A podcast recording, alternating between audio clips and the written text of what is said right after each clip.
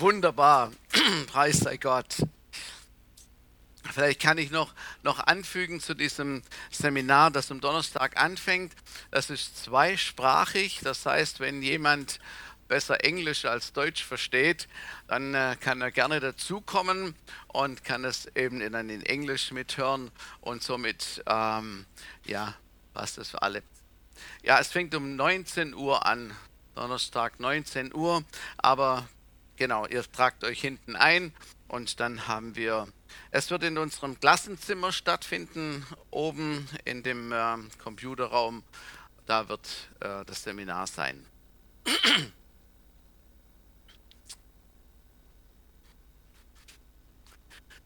So, die Erfrischung ist gekommen durch geöffnete Fenster. Und mein Thema heute Morgen ist Erweckung. Erweckung, ein Begriff, denke ich, den jeder gläubige Mensch ah, oft gehört hat. Auf jeden Fall schon gehört hat. Und das ist ähm, ein Begriff, darüber wird äh, gepredigt, das wird besungen, es wird erbeten, prophezeit und glücklicherweise auch erlebt. Amen. Es wird auch erlebt. Und ähm, wenn man diesen Begriff hört, dann äh, äh verbindet vielleicht äh, nicht jeder dasselbe damit oder stellt sich etwas, jeder stellt sich etwas anderes vielleicht drunter hervor drunter vor. Ich habe ein paar Mitarbeiter von uns gefragt, welche Gedanken kommen euch, wenn ihr diesen Begriff Erweckung hört? Und ich fasse mal zusammen, was dabei herausgekommen ist. Ein mächtiges Wirken des Heiligen Geistes, Zeichen und Wunder, starke Berührung von Gott, ein Aufwachen unter den Christen, Erschrecken über die eigene Verlorenheit, Befreiungen, Eifer, das Evangelium zu predigen, persönliche Überführung durch den Heiligen Geist. Viele Menschen werden überführt und bekehren sich zu Jesus. Eine Wiederbelebung toter oder vergrabener Bereiche bei Christen. Alles wunderbare Sachen, die man sicherlich noch ergänzen könnte. Ähm, aber eigentlich ist alles drin, was Erweckung eigentlich so aussagen möchte. Und wir werden heute uns ein bisschen näher damit beschäftigen, was äh, darunter gemeint ist. Meistens denken ja wir Christen oder die meistens denken wir, wenn wir Erweckung hören, es geht als erstes darum, dass eben ganz viele Menschen sich für Jesus entscheiden und bekehren und das ist sicherlich eine Form von Erweckung. Das ist wahrscheinlich auch das Größte, äh, was wir uns vorstellen können unter Erweckung. Viel wurde darüber geschrieben. Ganze Bücher gibt es über Erweckung und wie ich schon gesagt habe, gepredigt und so weiter und über Voraussetzungen und über Schlüsselerlebnisse und was ist überhaupt der Schlüssel, dass eine Erweckung kommen kann. Wie lange muss gebetet werden oder gefastet und wer und wie viele Menschen und welches ist die richtige Methode, damit es kommt? Und wir sehen überall Fragezeichen und Fragezeichen und Fragezeichen. Und vor kurzem habe ich einen Satz gehört, der hat mich sehr berührt und dachte, ja, das ist die Wahrheit, das will ich euch weitergeben. Wir dürfen uns nicht einbilden, Gott zu verstehen. Das Einzige, was wir tun können, ist ihm zu vertrauen. Ich sage es noch einmal, weil ich finde es so wichtig. Wir dürfen uns nicht einbilden, Gott zu verstehen. Das Einzige, was wir tun können, ist ihm zu vertrauen. Wie oft haben wir schon gesagt, ich verstehe das nicht und ich verstehe nicht. Und warum hat es Gott nicht so gemacht und warum hat er das so gemacht und warum hat er überhaupt das nicht gemacht? Und, und wir kommen am Ende und sagen, wir haben nicht die Antwort und wir können Gott nicht in allem verstehen. Er ist, seine Gedanken sind, liebe Zeit, da kommen wir nicht mit. Was Gott in seiner Vorausschau alles sieht und erkennt, kommen wir nicht mit. Es ist einfach wichtig, dass wir ihm vertrauen, dass wir es denken, und sagen, Gott ist gut und was er macht, ist gut. Amen. Und das dürfen wir uns nicht rauben. So, also was ist eine Erweckung? Das Wort Erweckung steht ja so in der Bibel nicht.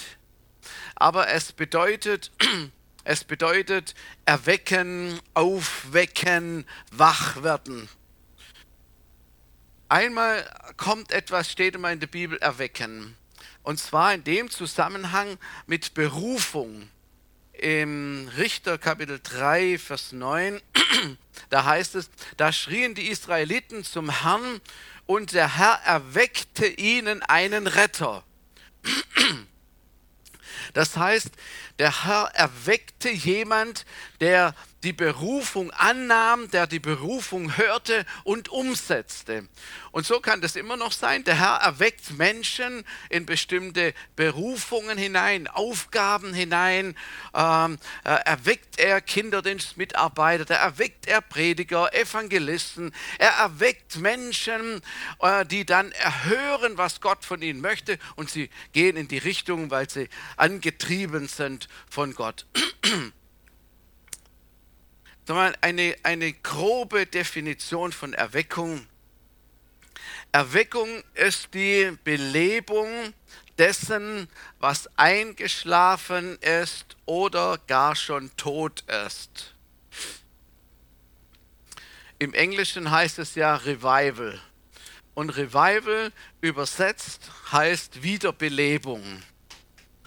Wiederbelebung, reanimieren.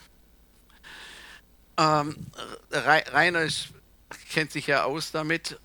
Rainer, was, was braucht man, wenn man jemand reanimiert? Kannst du uns das mal. Wir machen einen kleinen Erste-Hilfe-Kurs. Wenn man jemanden reanimieren will, dann muss man erstmal verstehen, ob ich ihn überhaupt reanimieren kann. Ist er überhaupt wieder zu beleben? Ist es überhaupt möglich?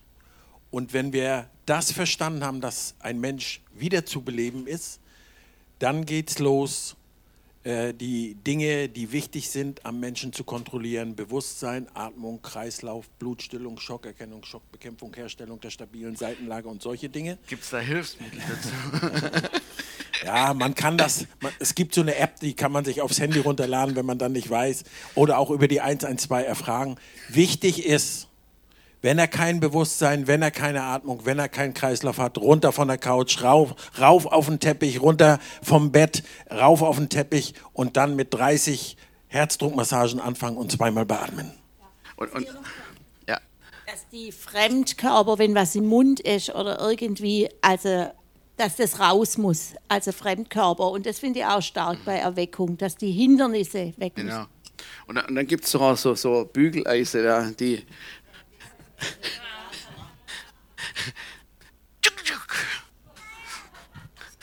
das finde ich immer so brutal. Da halten sie das so hin und dann, dann halten sie alle weg, alle weg. Und dann, boom, und dann, dann schüttelst den mal kurz und hebt ihn da hoch und so. Und dann irgendwann sagen sie hoffentlich, wir haben ihn, wir haben ihn, wir haben ihn. So, was, wenn, wenn, die, wenn die Rettungssanitäter feststellen, dass äh, alles tot ist, dann haben die keine Chance mehr. Ähm, bei Gott ist das ein bisschen anders. Halleluja. So, deshalb hatte ich gesagt, alles, was eingeschlafen ist oder was tot ist, wieder zu beleben. Was jetzt hier wichtig ist, als das Rainer gesagt hat, das war Hilfe von außen. Derjenige, der da liegt, kann sich nicht das Bügeleise da drauf halten. Der kann das, das braucht Hilfe von außen, dass er aufgeweckt wird sozusagen und wieder zum Leben zurückgeholt wird. Wiederbelebung im biblischen Sinne. Also, es betrifft zwei große Gruppen von Menschen. Als erstes angeführt wären die Gläubigen, die Kinder Gottes. Wir haben letzten Sonntag darüber gehört, was Kinder Gottes sind, was uns als Kinder Gottes gehört und unsere ganzen Privilegien, alles, was er uns an Segnungen gegeben hat. So, die Gläubigen. Und man könnte denken, ja, ja, liebe Zeit, wenn die Gläubigen all das, was sie von Gott bekommen haben, so verinnerlicht haben, dann braucht es doch eigentlich die Kategorie überhaupt gar nicht. Auch doch braucht es trotzdem. Und dann die andere Gruppe, natürlich die Ungläubigen, die Jesus noch nicht kennen. Eine Erweckung ist eine Unterbrechung von einem Schlaf oder von einer geistlichen Abwesenheit, dass da eine Veränderung kommt. Und dazu braucht man einen Wecker.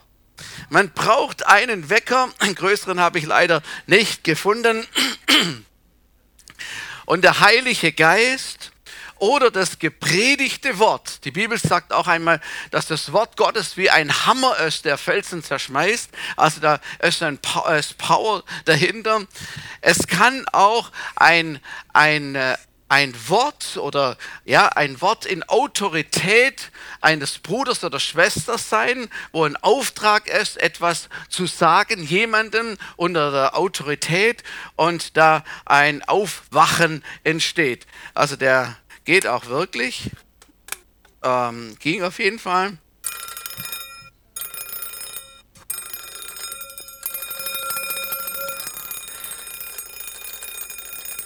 Genau, also ein, ein Wecker. Ein Wecker. Wecker sind geliebt und gehasst. Sind eigentlich arme Kreaturen, arme Teile. Ähm, jeder hat einen, sicherlich mindestens einen, und trotzdem ärgern sich Menschen darüber, wenn sie ihn hören. Das ist eigentlich absurd, echt.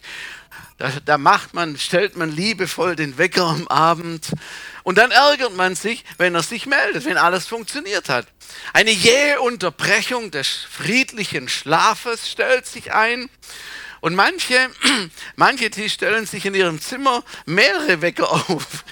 einer da und einer da und so und vielleicht irgendwie so noch in Reihenfolge, so damit sie gezwungen sind, wenn es losgeht, weil sie es einfach nicht ertragen können, aus, auszusteigen aus dem Bett, um den dann abzustellen. Also da gibt es verschiedene Methoden. sie müssen aufstehen. Wecker fühlen, wenn, wenn die in den Wecker ist, dann fühlen sich Menschen manchmal eingeschränkt, äh, gegängelt, äh, beschnitten sozusagen in ihrer, in ihrer Entfaltung. Und die sind ja konsequent und unbeirrbar. Das ist ja wirklich so. Also, bis die Batterie leer ist. Entschiedenes Teil. Manche haben ihren Wecker genommen, auf den Boden geworfen, im Wasser versenkt, zum Fenster hinausgeworfen, drauf rumgetrampelt, unter die Decke gesteckt, ihn erstickt und, und ich will den nicht mehr hören. So, da gibt es alle möglichen Arten, um einfach endlich Ruhe zu haben. Ich will nicht gestört werden, war dann die Botschaft. Dann gibt es Leute, die das sind eigentlich die moderneren, die moderneren Wecker. Ah, da kann man so eine Schlummertaste einstellen. Dann sagt man, okay, noch, noch ein bisschen ruhen. Und dann drehen sie sich nochmal und dann erinnert der Wecker sich dran und da fängt er wieder an und so. Dann drückt man wieder auf und so kann man das immer fortführen, bis man dann wirklich Lust hat aufzustehen und das zu machen, was da ist. Ähm, manche Leute hören den Wecker und stellen ihn ab und tun, als wäre nichts gewesen. Gibt es jemand von euch schon mal so? Also, ich wache meistens vor dem Wecker auf. Aber da bin ich schon frischer, wenn er dann wirklich klingelt. Das ist auch eine Idee. Äh, könnt ihr vielleicht mal überlegen, wer das hinkriegt.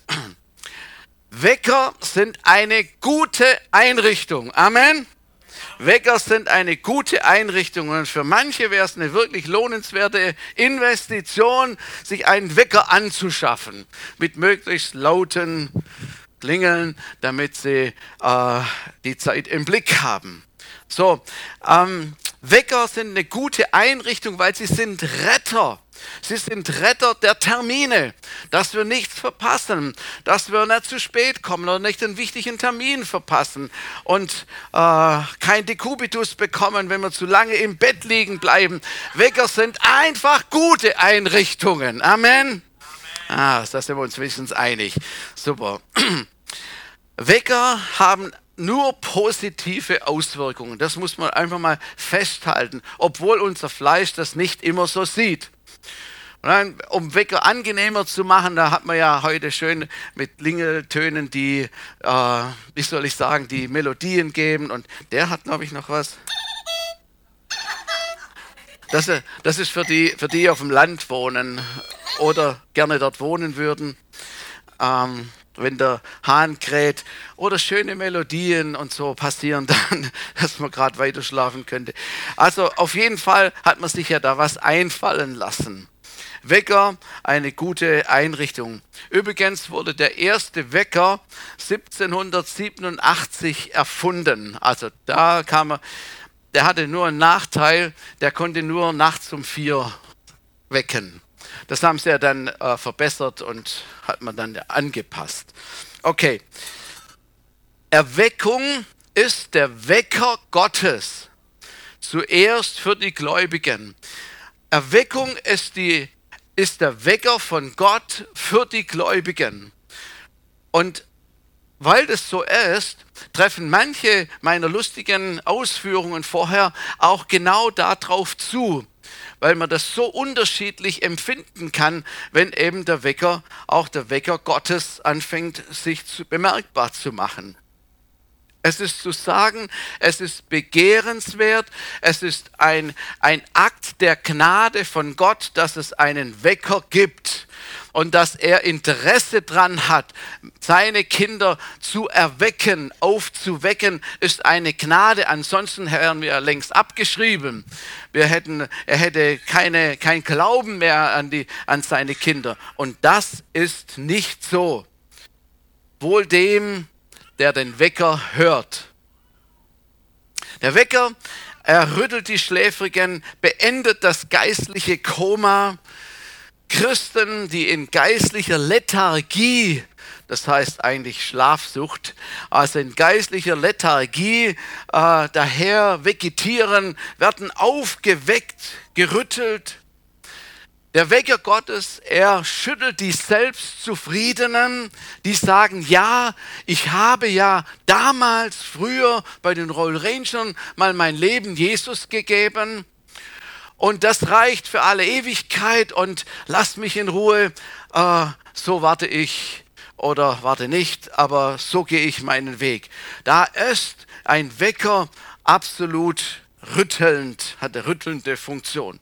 Die abgefallen werden wieder zurückgeführt. Und diejenigen, die auf beiden Seiten hinken, die dort ein bisschen sind und dort ein bisschen christlich und ein bisschen weltlich und irgendwie sich so durchmogeln, werden aufge, aufgerüttelt, weil sie hören diesen Wecker. Lauheit wird durch Leidenschaft ersetzt. Es beginnt eigentlich eine Bußbewegung. Es, bewe es, es entsteht etwas, wo Offenbarung steht, wo Überführung auch von Sünde ist. Ich kann es nur wieder sagen, Wecker, Wecker und so Alarmsignale sind wirklich wichtig und sind ernst zu nehmen. Wenn Feueralarm ist, wir haben hier im ganzen Haus so Sirenen, wenn da irgendwo einer drauf drückt oder wenn irgendwo Feuer auf, dann heult es im ganzen Haus, die Sirene. Und da weiß man, jetzt muss man etwas machen. Krankenwagen, das Martinshorn. Leute, wenn wir unterwegs sind und da ist ein Krankenwagen ist hinter uns her mit Blaulicht und Sirene, weißt du, da, da, da willst du nur an die Seite fahren, weil das so laut ist. Früher gab es die Sirenen, die auf den Häusern waren, um, um uh, zu warnen. im Straßenverkehr, wenn da gerade mal einer hupt und du kannst gerade noch das Steuer rumreißen, weil du abgekommen bist, jemand hat dich gewarnt durch seine Hupe. Oh, Halleluja, gerade noch geschafft. Und wenn du nicht angeschnallt bist im Auto, dann piepst und tut's die ganze Zeit, so lange bis du als Gottmuffel einfach das Ding eingesteckt hast und dann sicherer bist. Wenn der Herr wenn der Herr den Himmel aufreißt und herabkommt, wachrüttelt, dann ist es eine Gnade und es ist begehrenswert. Es bewirkt Furcht Gottes, Gottes Furcht. Furcht Gottes ist, wenn wir empfinden, Gott ist hier. weißt du, wenn Gott hier, hier reinkommen würde und wir würden ihn sehen, was meint ihr, was hier los ist? Da würden wir nichts mehr nebenher machen. Überhaupt gar nicht. Wir würden nur noch uns auf ihn konzentrieren und sagen, und wir würden sagen, Gott ist hier, Gott ist hier.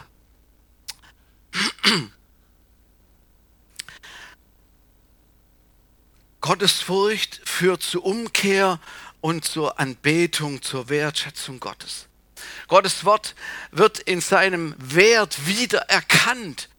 Gottes Wort, es wieder zu lieben, es aufzunehmen und sagen, hier ist Kraft und hier ist Stärke drin, das nehme ich, das will ich, gelebt, erlebt wird wieder in unserem eigenen Leben.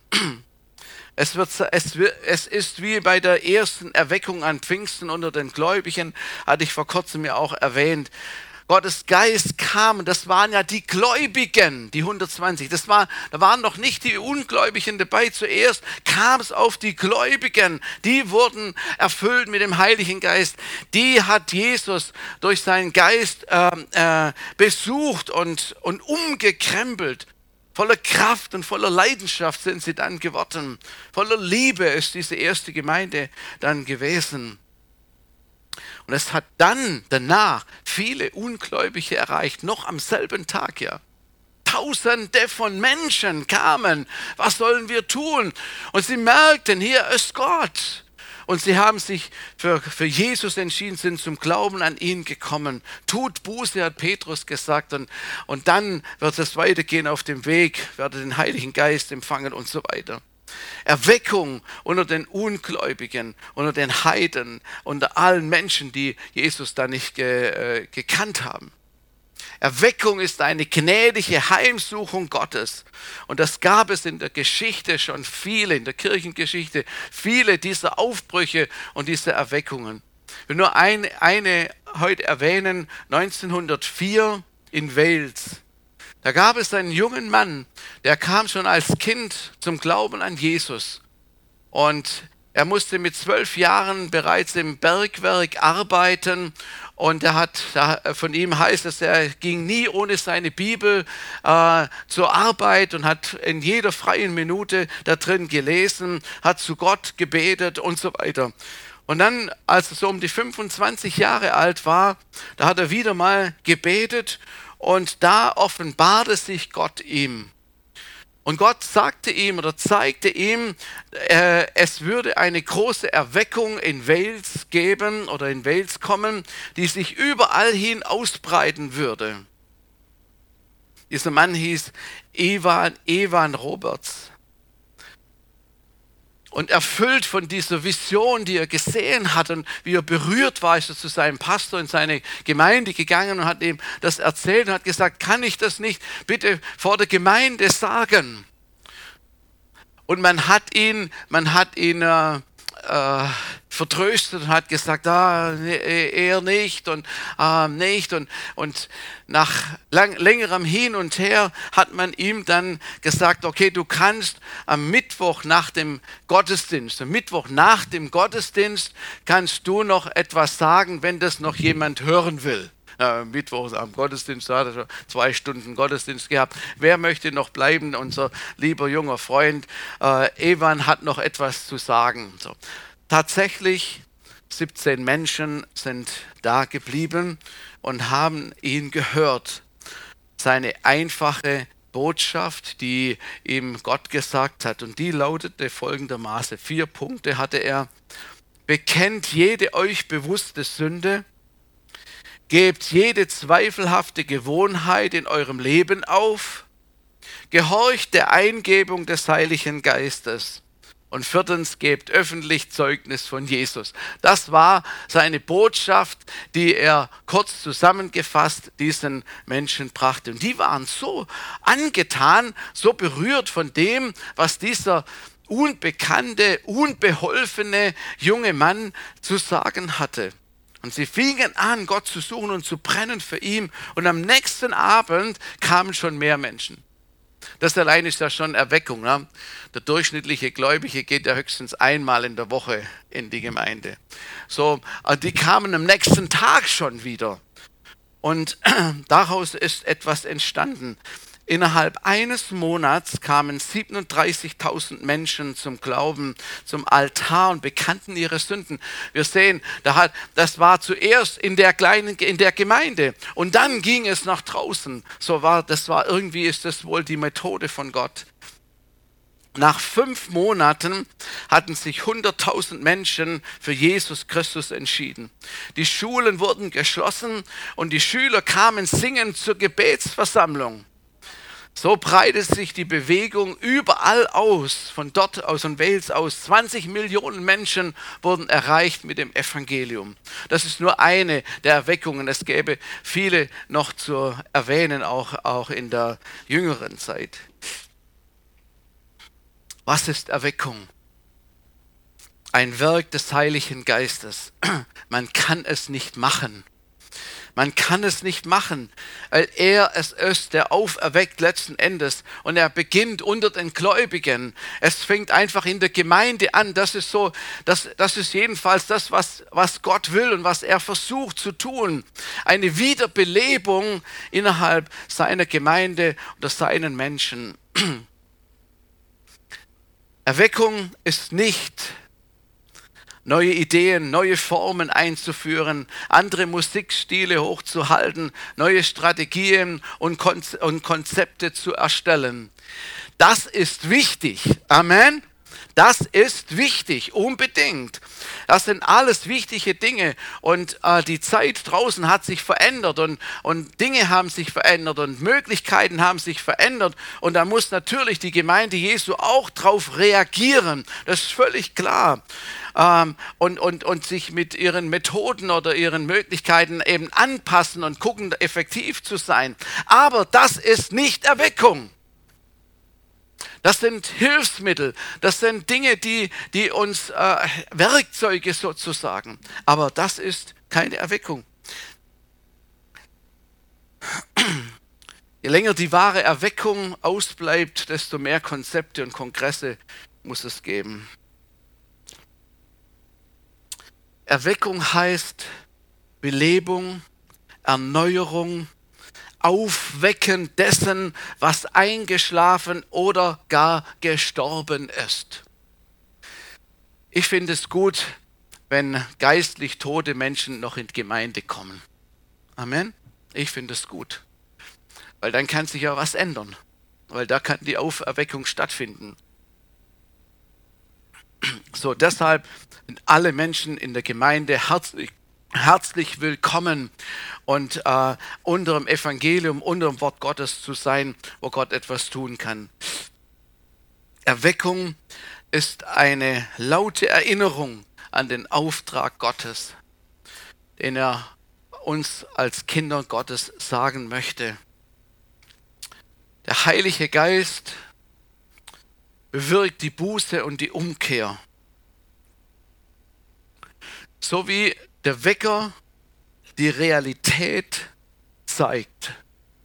Wenn der klingelt, dann zeigt er die Realität, es ist 6.30 Uhr.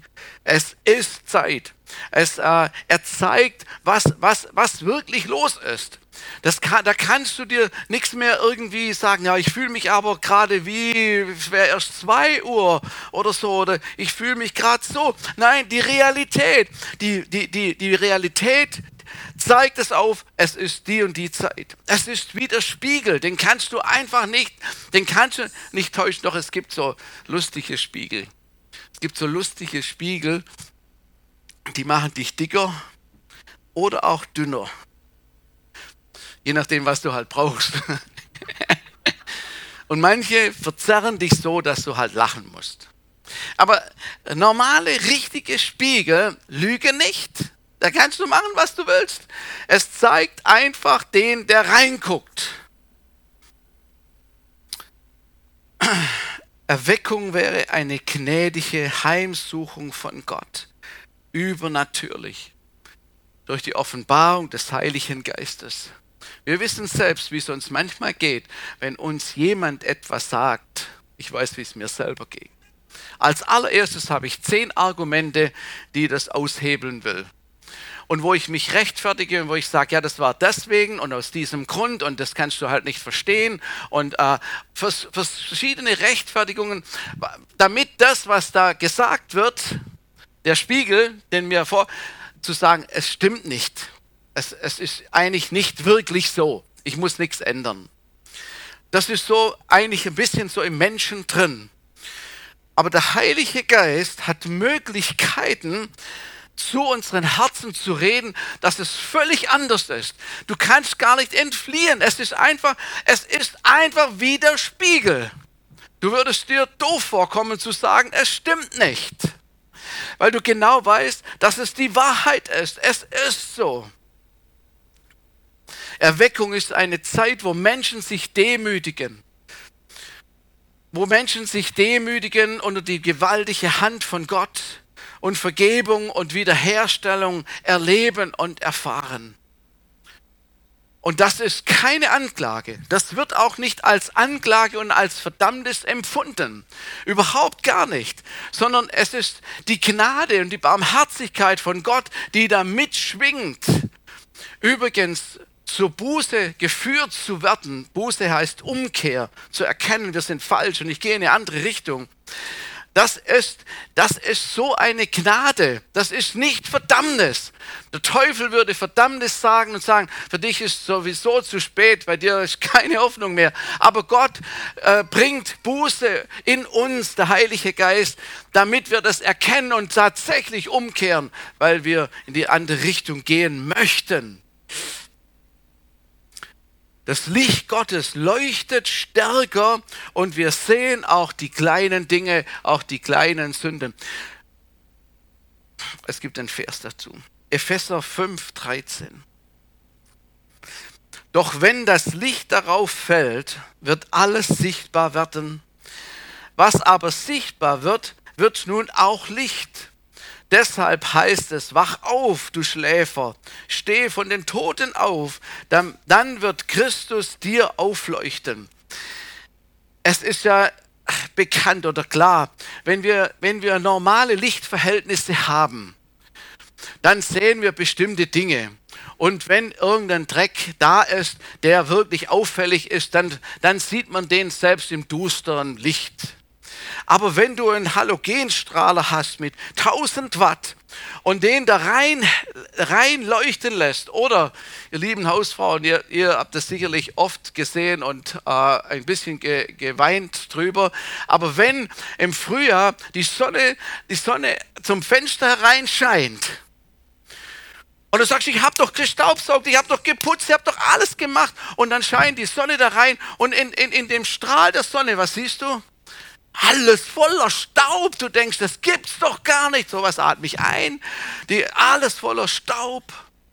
Und wenn das Licht, das helle Licht auf irgendwo drauf scheint, dann werden Dinge sichtbar, die hat man vorher nicht gesehen. Und das ist, was hier Paulus den Ephesern sagt. Wenn das Licht von Gott, wenn das Licht von Gott hineinleuchtet, hineinstrahlt in unser Leben, ich sage es nochmal, ohne Verdammnis, hineinstrahlt, dann ist es so eine Gnade von Gott und plötzlich erkennen wir Dinge, die sind uns vorher gar nicht aufgefallen. Und im Lichte von Jesus, im Lichte vom Heiligen Geist hast du das Bedürfnis zu sagen, oh mein Gott, vergib mir oh mein Gott, vergib mir, kurz vor hättest du noch gesagt, ja, das ist deshalb und das ist aus dem Grund und das ist alles nicht so schlimm und das ist bei allen Menschen so und, und das ist auch nicht so, also lasst uns doch beim Groben bleiben. Aber jetzt leuchtet der Heilige Geist mit seinem Licht hinein und alles ist anders. Und dann können wir auch mal über unsere Schuld weinen und sagen, oh, es tut mir leid, vergib mir, vergib mir, vergib mir. Und das ist eben, was nur der Heilige Geist bewirken kann. Es ist eine seiner Aufgaben, Menschen zu überführen. Überführen von Sünde, überführen, zu zeigen, den Spiegel hinzuhalten und zu zeigen, warum das es geht oder was auch in uns sein kann und ist.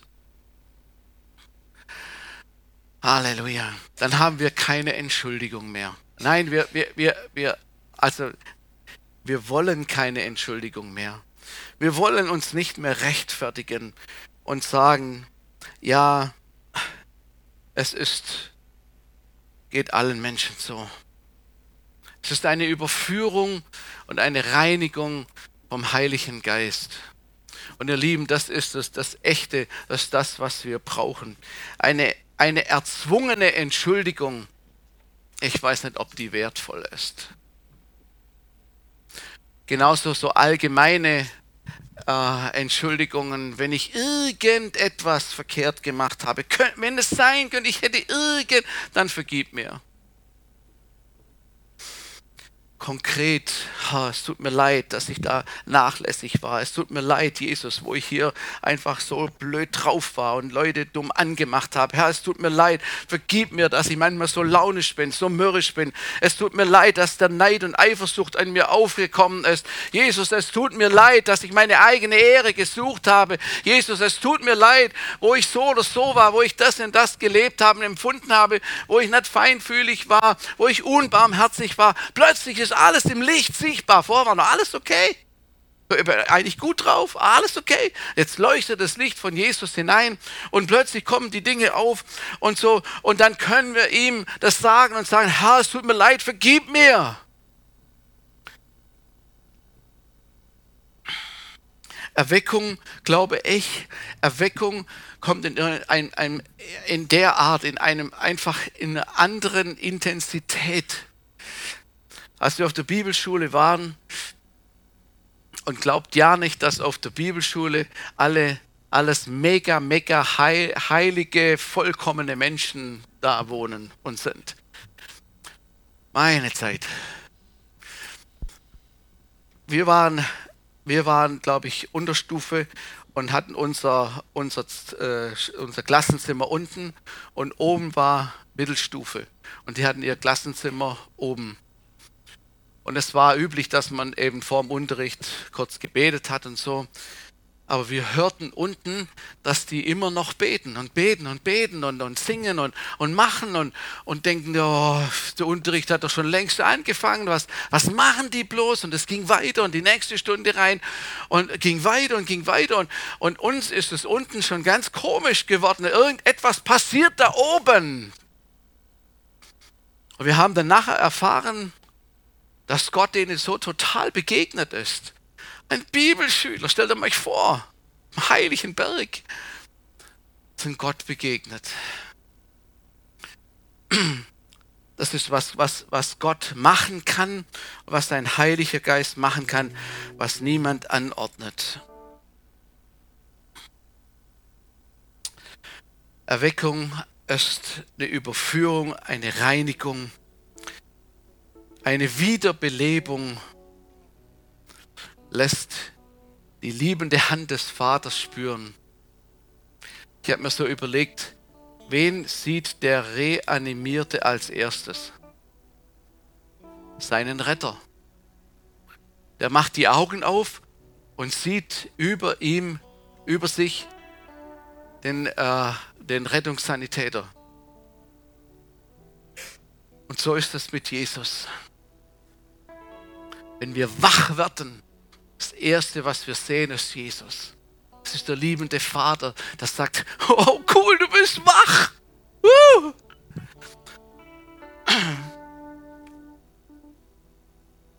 Was kann wiederbelebt werden? Erwecke. Erwecke. Ich glaube, zu Timotheus sagt das Paulus. In einer Übersetzung heißt es, erwecke die Gabe in dir, die dir gegeben worden ist. Oder erwecke die Liebe in dir. Erweckung der ersten Werke, die wir äh, getan haben, als wir gläubig geworden sind. Die erste Liebe. Erwecke die Gaben des Geistes in dir. So was mit Timotheus war. Erwecke die Leidenschaft in uns. Herr, schenk Erweckung. Herr, rede du hinein. Liebe zu den Verlorenen. Wir können das nicht machen. Ich kann auch, wir können nicht sagen, so, und jetzt befehle ich dir, liebe die Verlorenen, dass sie errettet werden. Wie soll das gehen? Es braucht es, dass der Heilige Geist uns innerlich bewegt und wir, äh, wir einen Schleier von den Augen wegbekommen und es sehen können und es von Herzen kommt, von innen heraus. Die Liebe zu Gottes Wort glaube, Erweckung unter den Gläubigen wird wieder eine Liebe zum Wort Gottes. Boah, ich habe gelesen, ich habe gelesen und ich habe das gesehen und stellt euch vor, und kennst du diesen Vers und kennst du diesen Vers? Mensch, stell dir vor, ich war in der Situation, habe ich das gelesen, das hat mir so geholfen. Wort Gottes wird geliebt, geachtet, geschätzt, verkündigt. Vieles andere wird wahrscheinlich passieren. Es wird auch Versöhnung passieren. Versöhnung. Es geht gar nicht. Erweckung, da geht es nicht drum, um so Kleinigkeiten, um so Befindlichkeiten. Ich glaube einfach, man ist ausgerichtet auf Jesus und auf den Heiligen Geist, auf das, was er tun möchte. Halleluja. Die Frage ist, lieben wir Wecker? Oder wollen wir lieber weiter ein bisschen ruhen